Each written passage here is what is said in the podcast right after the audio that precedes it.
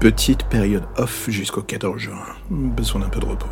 Je ne vous abandonne pas complètement et je vous propose en attendant quelques retours sur des épisodes que j'aime bien.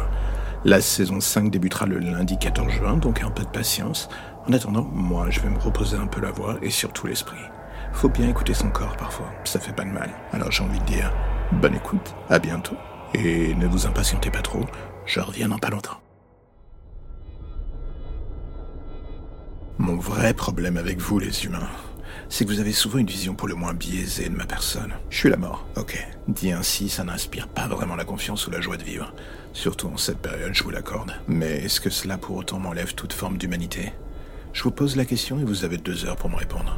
En toute sincérité, je suis pas certain que vous allez avoir la plus parfaite réponse à mettre sur la table. La logique voudrait que l'on me voit avec le costume traditionnel, la robe noire, les outils, la tête de squelette. Encore des conneries de la part du département marketing. Cela part d'un pari à la con, une blague que l'on pense débile, et des siècles plus tard, c'est devenu la norme. Résultat, qu'est-ce qui se passe? Tout le monde a la trouille. Tout le monde me déteste. Et moi, entre deux journées de travail, vous savez où je suis? Et surtout ce que je fais? Non, bah comme vous. Je bois du noir, je ronchonne, je maudis la terre entière et je dépense 80 euros de l'heure de consultation chez mon psy pour essayer d'évacuer toute cette frustration de merde. Et du coup, la grande question que vous allez poser, est-ce que ça marche? On ne va pas se mentir, pas une seule seconde. Je me sens de plus en plus détaché par rapport à ce qui m'entoure, ce qui d'une certaine manière fait la joie de vivre de mes boss. Pour eux, c'est ainsi que je suis le meilleur dans mon job. Une machine, pas le moindre sentiment. Le terminator du rendement. Je coche les cases, je fais des stats, le jour, la nuit, pendant que vous dormez, pendant que vous faites n'importe quoi, tout va bien.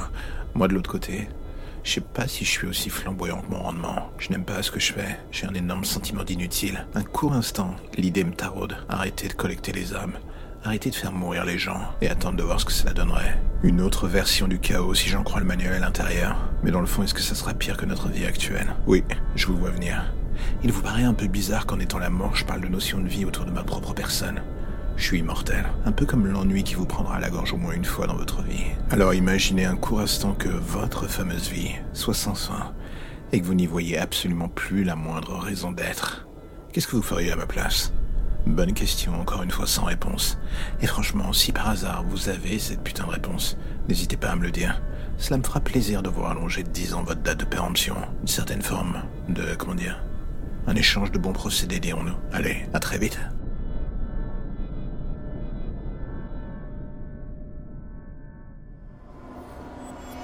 Un jour, ils prendront le temps de comprendre pourquoi j'ai fait cela. Pourquoi je n'en pouvais plus de le voir, de l'entendre, de le sentir. Ils comprendront, du moins je l'espère. Je leur demande même pas de me plaindre, juste de faire l'effort de comprendre, de se mettre dans mes chaussures, un instant, de sortir de l'ombre de l'homme qu'il était, l'intouchable, le père parfait. L'homme à qui l'on donnerait le bon Dieu sans confession. C'est amusant comment les apparences sont parfois trompeuses. Ou alors c'est juste les gens qui sont cons à en crever. Le mot est là, à en crever. J'ai toujours eu ce feeling en moi, celui de flirter avec la mort à cause de lui, et surtout de ce qu'il m'a fait, l'envie irrépressible de la donner pour l'évacuer de mon corps, de mon âme. Un père est là pour aider à grandir, s'affirmer, pas pour vous détruire de l'intérieur. Est-ce que je regrette ce que j'ai fait? La vérité est que non. Je ne regrette absolument rien, mais je ne ressens rien non plus. J'aurais voulu me dire qu'à chaque coup de batte que je lui donnais, à chaque bruit de ses côtes, toutes ses os brisants, j'allais aimer la souffrance que je lui imposais. La vérité est que je n'ai rien ressenti de plus. Je n'ai fait que transmettre ma douleur vers lui. Son sang éclaboussant mon visage n'a rien nettoyé de mes plaies. Au contraire, il leur a juste donné une nouvelle couleur bien plus vive. Elles étaient souterraines jusque-là. Et alors que je contemplais son cadavre, elles explosaient enfin au grand jour. Seul, sous la pluie, cette dernière a nettoyé les traces de souillure. Mon corps en apparence est désormais présentable. Mon âme est toujours aussi sale. De loin, je regarde la police qui arrive vers la maison. Ma mère les a prévenus en rentrant. Son silence avait été d'or pendant des années. Je ne pus m'empêcher de m'émerveiller devant son cri, pour une fois que sa voix servait à donner l'alerte. Je regardais cette batte à mes côtés, encore marquée par les traces de sang et surtout d'impact. Un souvenir, un trophée, un passage vers l'âge adulte, diront certains. L'adolescente que j'ai pu laisser paraître n'avait été qu'une coquille vide pendant des années. Un monstre en gestation. Je suis pas certain que le fait d'avoir tué mon père change quoi que ce soit. Cela fait des années que je suis morte. Au moins maintenant, lui aussi. Alors j'espère que ce premier rewind vous aura plu, mais n'oubliez pas que vous avez encore plus de 200 épisodes qui vous attendent si vous avez l'intention d'écouter encore plus d'histoires totalement bizarres et que vous avez envie de passer un peu de temps avec moi par micro interposé. N'hésitez pas, faites-vous plaisir, le catalogue est à votre disposition. Écoutez, partagez, abonnez-vous, faites-vous plaisir, vous me ferez plaisir. À bientôt.